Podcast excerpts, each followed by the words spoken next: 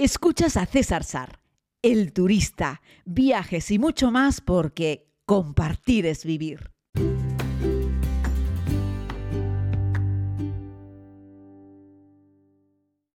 Saludos a todos y a todas, querida comunidad. Les hago este podcast desde el aeropuerto de Tenerife Norte. Ya sé, llegué antes de ayer y me voy hoy.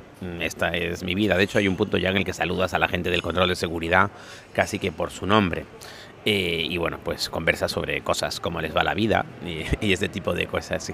Eh, me parece que está muy bien porque Tenerife Norte es mi aeropuerto de referencia, aunque bueno, el año pasado pasé muchas más veces por AT4 y por el Prat que por Tenerife Norte. Al final de este año haré un pequeño balance de cómo fue porque el año pasado me propuse que este viajaría menos y lo he conseguido. El año pasado fueron 118 vuelos, 26 países y en este no me he puesto a contarlos, pero han sido bastantes menos, afortunadamente, con lo cual eh, mm, podría decir que he levantado la chancla con respecto al número de viajes. ¿no?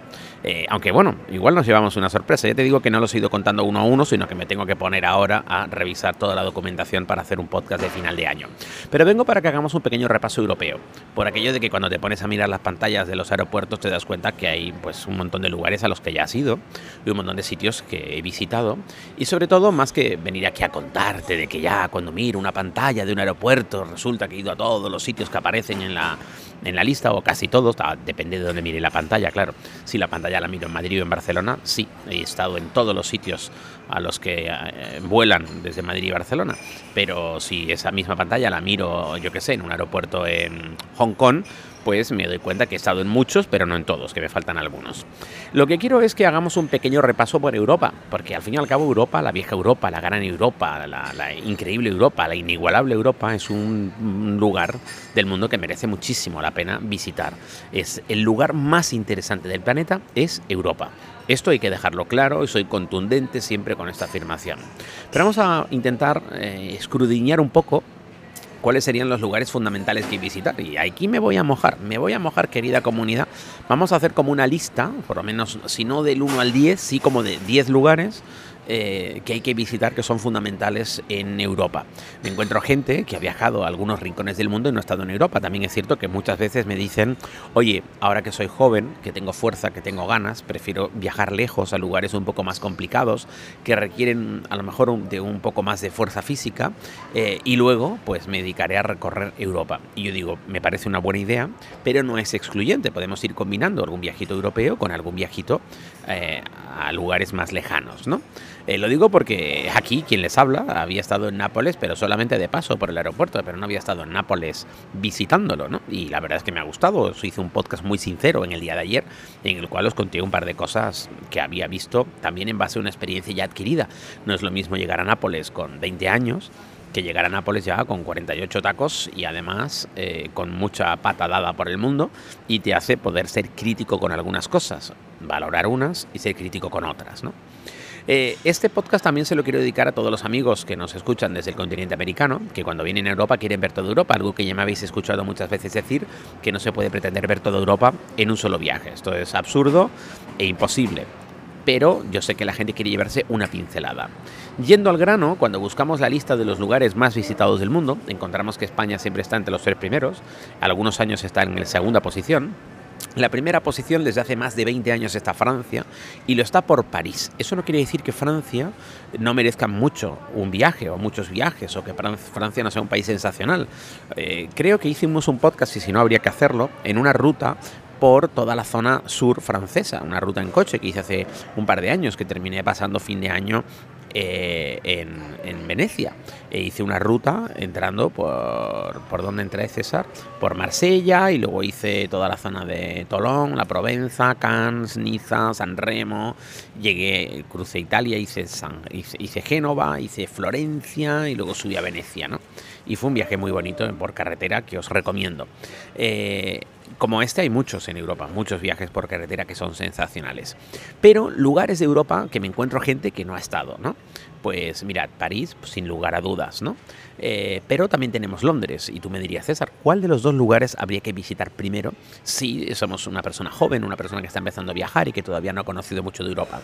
Pues yo te diría que primero fueses a Londres, me parece mucho más entretenida Londres que París, además de que es más económica eh, y que luego tiene más variedad, más diversidad. ¿no? París es una ciudad mucho más monumental, mucho más arquitectónica, las grandes avenidas, o sea, París es una ciudad magnífica, es una ciudad, mm, eh, ¿cómo te podría decir? Monumental. Yo creo que la palabra que define a París es monumental y Londres es una ciudad mucho más cosmopolita, más urbanita, mucho más entretenida. Poder caminar a las orillas del Támesis hacia un lado, hacia el otro, cruzar los puentes, tal, es espectacular. Por cierto, ambas ciudades son perfectas para que te subas a uno de estos buses a uno de esos city signs que tiene dos plantas, la de arriba es eh, descapotable y con esto puedes tener una visión general. Lo digo porque ahora que vengo de Nápoles, en Nápoles subirte a uno de estos buses es absurdo porque el casco histórico es muy estrecho y el bus, la guagua, como decimos en Canarias, no se puede meter por allí. Pero sí en Londres y sí en París. Es decir, si es la primera vez que vas a una de estas dos ciudades, que serían mis dos primeras recomendaciones para que hagas en Europa, yo te diría, el primer día métete en uno de estos buses, aunque te cueste un poco de dinero, porque vas a tener una visión general y te van a llevar a sitios que a lo mejor tú no tenías pensado visitar y visto desde la altura y desde los semáforos, que ahí viene muy bien que el bus vaya despacito, para, acelera, para, acelera, tú digas, es que tarda mucho, bueno, pero es que ahí estás viendo la ciudad. Es una visión panorámica sensacional para un primer vistazo a la ciudad. Si es la primera vez en tu vida que pones los pies allí, súbete a uno de estos buses que merece muchísimo la pena. Y luego te vas a poder subir y bajar o vas a ir poder apuntar y decir, ah, pues mira, en la parada esta me interesa porque es un barrio que no tenía pensado ver o hay algo que me parece curioso o he visto una tienda que me gustaría pasar por ella, en fin, o una plaza muy bonita y ahí vas tomando recorte, vas añadiendo tu ruta y los siguientes días pues ya te diriges en metro hasta ese sitio. Por ejemplo, Londres, París, París y Londres serían como las dos primeras paradas empezando por Londres. Eso sería como algo fundamental. Luego te diría que como fundamental en Europa como original, bueno, tenemos las de Italia, que ya hemos hecho muchos podcasts sobre Roma, Florencia y Venecia. De estas tres, Venecia sería la más original, también es una ciudad fundamental para que vayas a verla.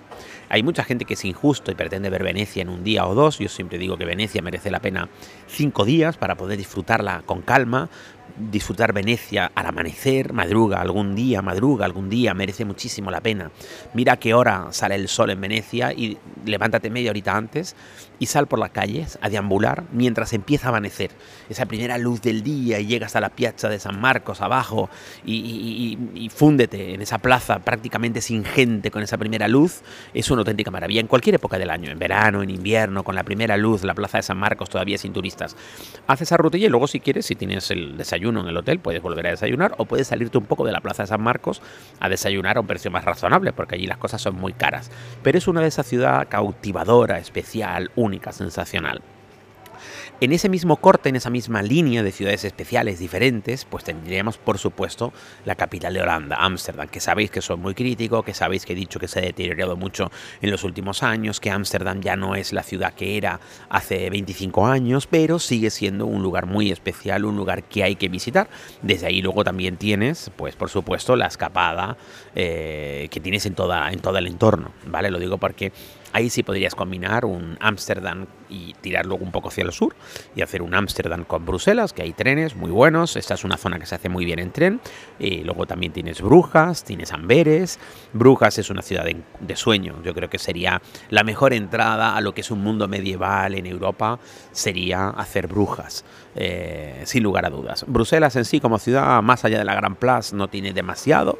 Eh, lo he contado en algún podcast, quiero ser sincero con vosotros, no es una ciudad que te vaya a deslumbrar.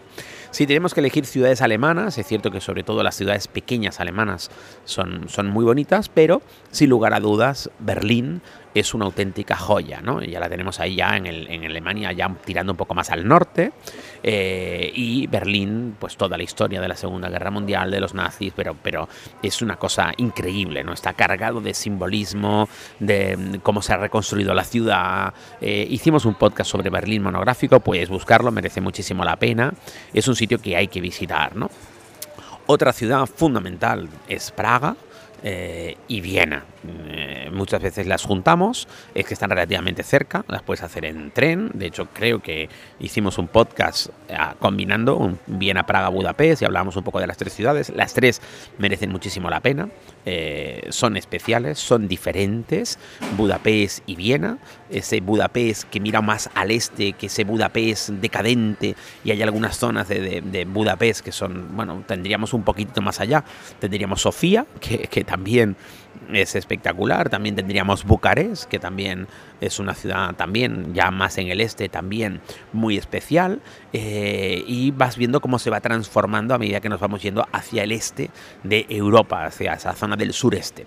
Pero repasemos, ¿no? Eh, Londres, París, Venecia, Ámsterdam, Brujas, Berlín, que no tiene que ser en ese orden, ¿vale? Praga, Budapest, Viena. ¿Qué podemos decir de Viena? Eh, que no sepas, ¿no? Viena es un sitio también precioso, monumental, limpio, bien cuidado, respira por todos lados, primer mundo, ¿no? Es un sitio mm, fantástico. Si te gustan las ciudades que miran al, que miran al mar, que miran al, al Mediterráneo, en este caso al Adriático, pues tenemos toda la costa de Croacia. Croacia es un país sorprendente en todos los sentidos. Croacia con, con, con Splits, con, con Zadar, eh, eh, bueno, es que Croacia, ¿qué, te puedo decir? de Croacia que merece la pena un viaje en sí, solo, solo Croacia ya merece la pena un, viaje, es un país eh, alargado, estrecho, eh, muy bonito, muy fácil de hacer, muy bien preparado al turismo y que ha despuntado históricamente con el turismo de una forma espectacular. Eh, yo no lo dejaría a un lado, o sea, lo, metería en la lista de uno de esos sitios imprescindibles. Fijaos que en todos en esta rutita que estamos haciendo por Europa Estoy metiendo antes estos países centroeuropeos, ahora haremos una parada en Suiza preparando la billetera, las tarjetas de crédito oro, etcétera. Estoy metiendo antes estos países y estas ciudades del centro de Europa y un poco hacia el sur este, antes incluso que lugares eh, como por ejemplo Copenhague o como por ejemplo Oslo o como por ejemplo Estocolmo, que están bien, que están bien, o Helsinki, pero son ciudades más pequeñas que se pueden hacer en menos tiempo y que cuando ya estés dedicado a dar pata durante una semana entera por París o por Londres o por Berlín, pues te resulta que pones los pies en Copenhague y se te hace un poco, un poco pequeña la ciudad. Y es que a medida que nos vamos al norte, al, norte-norte o al norte-este, encontramos que las ciudades son muy bonitas, pero son muy chiquititas. Nos pasa lo mismo con Estonia, Letonia y Lituania, con, con Vilna, con Riga y con Tallinn, eh, que son bonitas, pero tienen unos cascos históricos muy chiquititos. Por eso yo decía de combinar un Lituania, Letonia y Estonia en coche, por ejemplo, que merece mucho la pena.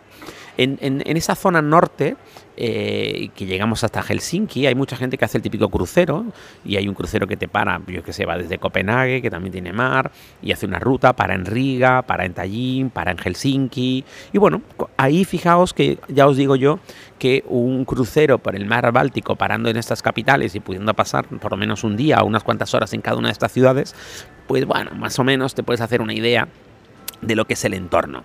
Eh, estas rutas son muy injustas cuando paran en lugares ¿no? como Estambul o como Venecia, que requieren más tiempo para poder disfrutarlas. ¿no?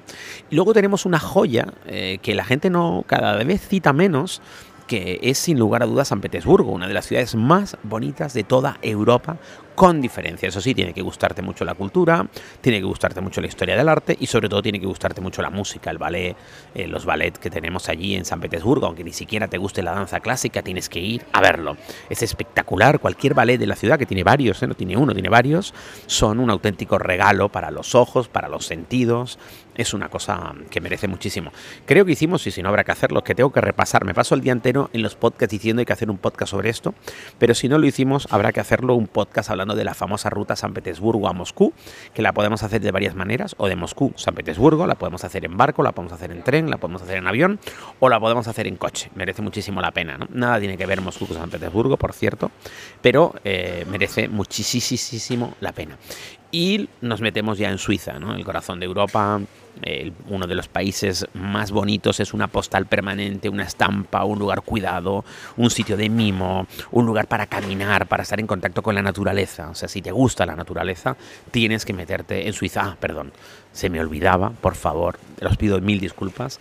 En esta ruta tenemos también que hacer una parada en Grecia, por lo menos en Atenas, por lo menos en Atenas y eh, disfrutar de Atenas, caminar Atenas, el casco histórico de Atenas, es un sitio muy especial, muy bonito, eh, y un pelín desastroso, un pelín caótico, un pelín desorganizado. Y luego ya tendríamos otros, otros lugares, ¿no? Pero estos ya, yo qué sé, Moldavia, el país menos visitado de Europa, que he hecho bromas con él, pues no se os ha perdido mucho en Moldavia. Yo, por ejemplo, el único país de toda Europa de lo que estamos que no he visitado todavía es Bielorrusia. No he estado nunca en Bielorrusia, pero es que realmente en Bielorrusia no hay, no hay mucho que ver. Sí estuve en Kiev, en Ucrania, ya sabéis, incluso durante la pandemia. Y bueno, Kiev está bien, pero tampoco da para demasiado, aunque creo que hice algún podcast sobre, sobre esto.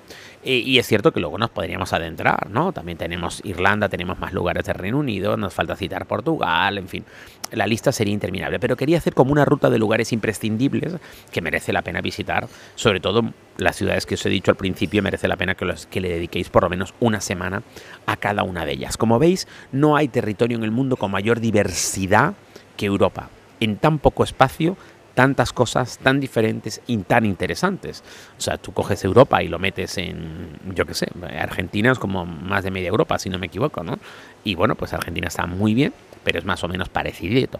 Si tú coges toda Europa y la colocas dentro de Estados Unidos, te das cuenta que no hay tanta diversidad ni de lejos en Estados Unidos, entre otras cosas porque en Europa hay 27 mm, lenguas, en fin, hay, una diversidad brutal que no tenemos, que no se da en ningún otro sitio del mundo. Cuando digo ningún, es ninguno. La península arábica también tiene un montón de países, eh, el sudeste asiático, pero nada tiene tanta diversidad como la que encontramos en Europa, por eso es un sitio fundamental, es un, es un comodín también. Y cuando hagamos la lista de los 10 lugares del mundo que tienes que visitar, pues siempre coloca unos cuantos europeos y vete haciéndolos a medida que vayas encontrando ofertas. Para eso tenemos muchas aerolíneas, mucha conectividad, es una auténtica, una auténtica maravilla poder disfrutar de la vieja Europa. Tengo aquí un mapa abierto de Europa, lo tengo lleno de chinchetitas, de lugares a los que he ido, lugares a los que quiero ir, en fin.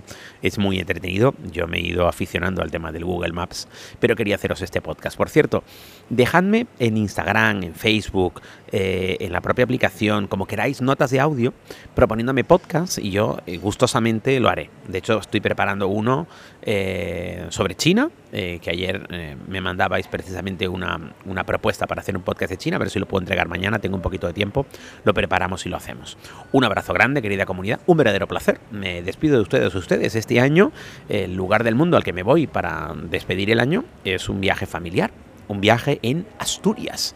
Eh, uno de los territorios más bonitos de España, donde se come muy bien. Vengo de ponerme cerdo a comer pizza y pasta en Nápoles y ahora me voy a poner cerdo a comer faves, eh, escalopines alcabrales y los ricos guisos asturianos.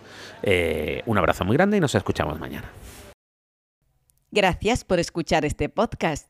Puedes suscribirte si aún no lo has hecho aquí mismo donde estás escuchando. Además puedes ver más contenidos en YouTube, Instagram y Facebook. Búscalo como César Sar. Es todo gratis porque compartir es vivir.